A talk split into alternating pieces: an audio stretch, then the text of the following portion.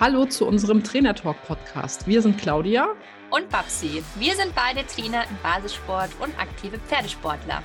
In diesem Podcast bekommst du wertvolle Tipps und Tricks, die dich in deiner eigenen Arbeit mit deinem Pferd wirklich weiterbringen. Also, lass uns anfangen und türfrei bitte. Hallo und herzlich willkommen zu einer neuen Podcast-Folge. Heute beginnen wir eine kleine Mini-Reihe zum Thema Biegung.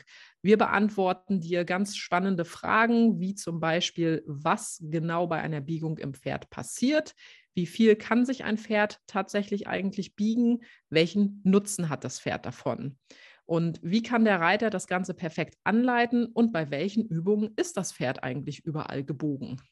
In dieser Folge wird es sich ganz kurz und knackig darum drehen, was im Pferd bei einer Biegung passiert. Und die Claudia wird aufpassen, dass ich äh, hier nicht zu nerdyhaft mich ins Detail ins Thema verfranse und verständlich bleibe.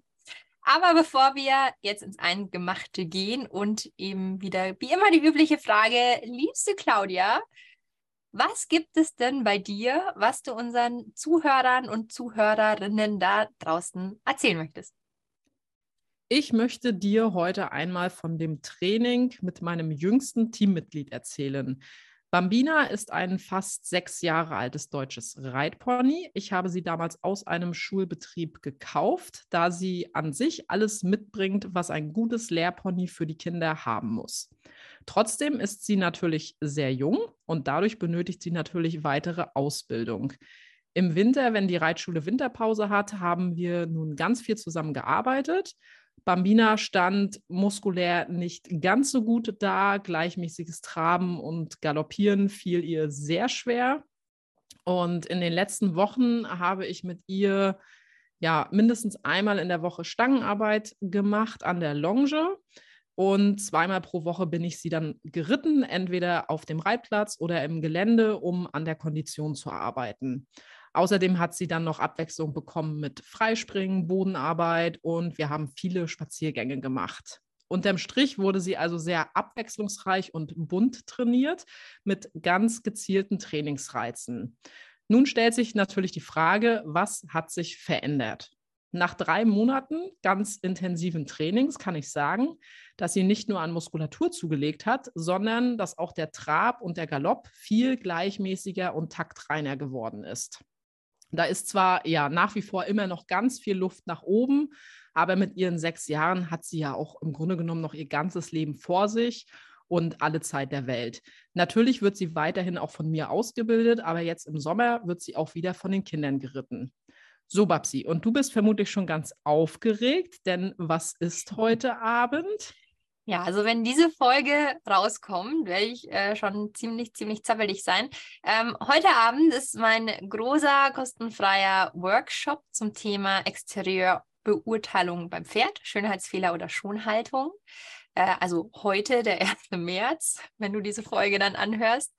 Es wird in diesem Workshop ganz, ganz viele Infos zu den verschiedenen Körpertypen geben, wie man sie unterscheidet und ganz natürlich auch ganz wichtig, woher manche sogenannte Exterieurmängel denn kommen. Das Ganze kann man während des Workshops auf sein Pferd übertragen, auf einem Bild, was man dann einfach auch selber auswerten kann. Das ist natürlich super, weil man so eine ganz neutrale Grundlage hat, um eben ähm, sein Pferd zu bewerten aufgrund seines Trainingsplans ähm, und da eben die Fortschritte beurteilen kann. Und darauf aufbauend wird es einen ganz neuen Pferdetraining leicht gemacht Online-Kurs geben, wir gehen auf die oder in diesem Online-Kurs eben ganz explizit ins Detail, wie man die Besonderheiten von so einem Pferdeexterieur trainieren kann und so sein Pferd wirklich nachhaltig gesund erhalten kann. Alle Infos und Anmeldungen, die Anmeldung für den Workshop, das geht noch bis 19.30 Uhr heute tatsächlich, findest du in den Show Notes. Kommen wir nun zum, wie du sagtest, Eingemachten. Die Biegung des Pferdes ist etwas sehr Komplexes und so wie wir Reiter sie von unseren Pferden verlangen, in der freien Natur eigentlich gar nicht vorgesehen. Die Biegearbeit soll das Pferd dazu bringen, gerade zu werden. Hört sich doch auch irgendwie witzig an, man biegt sein Pferd, damit es gerade wird. Das Ganze hat mit der natürlichen Schiefe des Pferdes zu tun. Auf die natürliche Schiefe werden wir auch nochmal im Detail und in einer weiteren Folge eingehen. Aber so viel vorweg. Kein Pferd belastet immer alle Beine gleich viel. Solange dieses Pferd auch nicht mehr machen muss, als eben auf der Wiese zu stehen und zu grasen, braucht es auch keine gerade richtende Biegearbeit, damit es alle vier Füße gleichmäßig belastet, um eben dann, wenn wir es reiten, nicht frühzeitig zu verschleißen. Pferde haben eine Seite mit kürzeren und stärkeren Muskeln und eine Seite mit schwächeren und längeren Muskeln. Dieses Defizit musst du als Reiter durch eine passende Gymnastizierung ausgleichen. Nur so erhältst du es wirklich langfristig gesund und kannst dein Pferd wirklich richtig in Anlehnung, Schwung und Versammlung reiten. Vor der gerade Richtung ist das leider nicht möglich. Apropos gerade Richtung, dazu haben wir natürlich auch schon mal eine Podcast-Folge gemacht. Und zwar ist das die Folge 21, die gerade Richtung. Also hör da gern einmal rein. Gehen wir nun mal auf die Anatomie des Pferdes ein und beleuchten mal, wo sich denn so ein Pferd und wie sich denn so ein Pferd biegt. Man wünscht sich ja beim Reiten ein Pferd, das von oben betrachtet, von den Ohren bis zum Schweifeinsatz gleichmäßig gebogen ist. Leider sieht man aber doch sehr oft, dass der Reiter sich auch hier wieder sehr auf den Hals vor sich konzentriert und versucht, diesen möglichst viel über die Hand zu biegen. An der Stelle sei schon mal vorweggenommen, man biegt das Pferd mit dem Schenkel und nicht mit der Hand. Leider ist die Wirbelsäule, also die Halswirbelsäule, der beweglichste Teil der Pferdewirbelsäule zusammen mit der Schweif, also mit den Schweifwirbeln. Der Hals lässt sich äh, somit sehr leicht auf eine Seite ziehen. Dadurch fällt das Pferd aber entweder auf die innere Schulter oder wenn man eben einseitig zu viel einwirkt, weicht es eben über die äußere Schulter aus. Da gab es mal zwei ganz schlaue Menschen, Clayton und Townsend, denn die haben 1989 die Beweglichkeit der Wirbel am toten Pferd gemessen.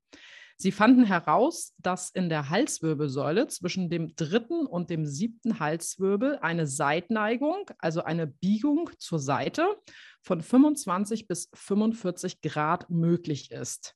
Im Gelenk zwischen Kopf und erstem Halswirbel wurde eine Biegung von 27 Grad gemessen und im Gelenk zwischen dem ersten und zweiten Halswirbel ist eine leichte Beugung möglich. Weiter geht es mit der Brustwirbelsäule und der Lendenwirbelsäule. Hier nimmt die Beweglichkeit von vorne nach hinten deutlich ab. Laut der Studie von Clayton und Townsend kann sich das Pferd in der Brustwirbelsäule am besten zwischen der 11. und der 12. Ja, zwischen dem 11. und 12. Äh, Wirbel oder Rippe biegen. Und zwar genau in etwa äh, 10 bis 11 Grad. Und wie gesagt, das Ganze wurde am toten Pferd gemessen. Die Lendenwirbelsäule kann sich unter anderem aufgrund von diesen großen Querfortsätzen, diese hat überhaupt nicht oder nicht besonders gut biegen, in etwa ein Grad. Das Kreuzbein, also das ganz hinten am Pferd, besteht aus sechs miteinander verwachsenen Wirbeln. Hier ist selbstverständlich keine Biegung mehr möglich. Wichtig ist auch nochmal zu sagen, dass diese Werte wirklich am toten Pferd gemessen worden sind. Bei einem lebenden Pferd werden die Gelenke natürlich noch von Muskeln, Sehnen und Bändern gehalten und verringern die Biegung bestimmt auch noch einmal deutlich.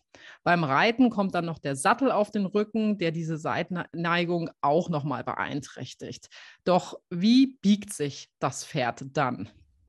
Das Zauberwort heißt hier Rotation.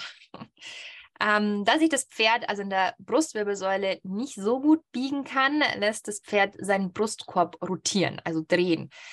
Und genau mit dieser Rotation schafft es das Pferd, das für uns Reiter bekannte Gefühl des Innenhochhebens in der Biegung.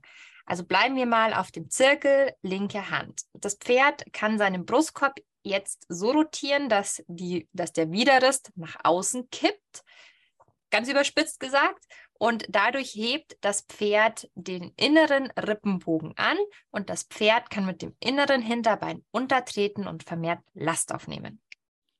Oder das Pferd lässt den Widerriss nach innen kommen und der innere Rippenbogen sackt nach unten ab. Das Pferd wird hier eher auf die innere Schulter fallen und kann mit dem inneren Hinterbein eben nicht untertreten. Dazu kommt noch, dass bei dieser Art der Biegung bzw. Rotation des Brustkorbs die inneren Bauchmuskeln nicht aktiviert sind. Bauchmuskeln ist auch nochmal ein gutes Stichwort, denn mit passender und korrekter Biegearbeit trainiert man eben nicht nur das innere Hinterbein auf, sondern man trainiert gleichzeitig die inneren Bauchmuskeln, welche dann wiederum dem Rücken helfen, den Reiter gut zu tragen. Korrektes Biegen trainiert also nicht nur die Muskeln auf der inneren Seite, sondern dehnt auch gleichzeitig die äußere Seite. Das kommt dann wieder jedem Pferd zugute, aber vor allem auch dem, welches zum Beispiel rückständig steht. Fassen wir das Ganze noch einmal kurz zusammen. Die Wirbelsäule der Pferde ist unterschiedlich biegsam. Um sich beim Reiten korrekt zu biegen, nutzt das Pferd seinen Rumpf, indem es diesen rotieren lässt. Biegung sorgt dafür, dass du dein Pferd gerade richten kannst, was für eine nachhaltige Gesunderhaltung unerlässlich ist. Und wie du das dann als Reiter deinem Pferd nun richtig anweist, erfährst du in der nächsten Podcast-Folge. Diese wird am 15. März erscheinen. Bis dahin, streichel deinem Pferd einmal von uns über die Nase und bis bald. Stopp, die Folge ist noch nicht ganz zu Ende. Denn wir würden uns riesig freuen, wenn du unseren Podcast an deine Stallfreunde und Pferdemenschen weiterempfehlen würdest. Natürlich würden wir uns auch über eine 5-Sterne-Bewertung bei iTunes oder wo auch immer du unseren Podcast anhörst freuen. Bei Fragen, Wünschen oder Anregungen kannst du uns gerne schreiben. Entweder an info at claudia-schieler.com oder reite mit at pferdvoll-wertvoll.de. In diesem Sinne nun ab zu den Pferden und Tür ist frei.